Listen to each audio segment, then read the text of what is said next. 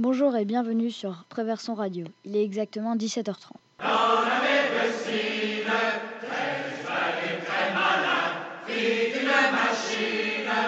La nouvelle vient de tomber, la Bastille a été prise d'assaut par les Parisiens et soldats.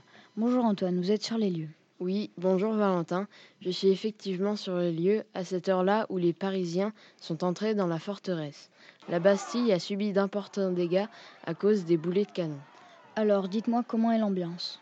Eh bien, la foule est déchaînée. Pour l'instant, le bilan est de 30 morts et 10 blessés. Et la tête du gouverneur de Launay est plantée au bout d'une pique. Pouvez-vous nous en dire plus? Oui, car un soldat parisien a accepté de répondre à nos questions. Bonjour Renan, expliquez à nos auditeurs comment avez-vous fait pour prendre la Bastille.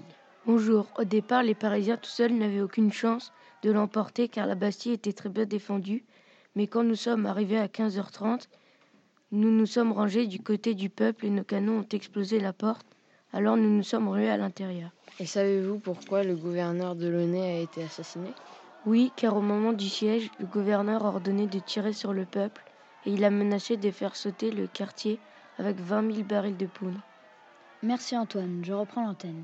Rappelons à nos auditeurs pourquoi les Parisiens ont pris la Bastille. Eh bien, ce sont les troupes du roi et le renvoi de Necker qui ont déclenché la peur au sein du peuple parisien. Camille Desmoulins a appelé à la rébellion pour se défendre contre les troupes du roi. Le peuple a donc pris les armes aux invalides et a eu besoin de la poudre qui se situait à la Bastille. C'est ce qui a déclenché l'attaque de la Bastille. Merci de nous avoir suivis. Nous nous retrouverons demain à la même heure sur Radio Verson.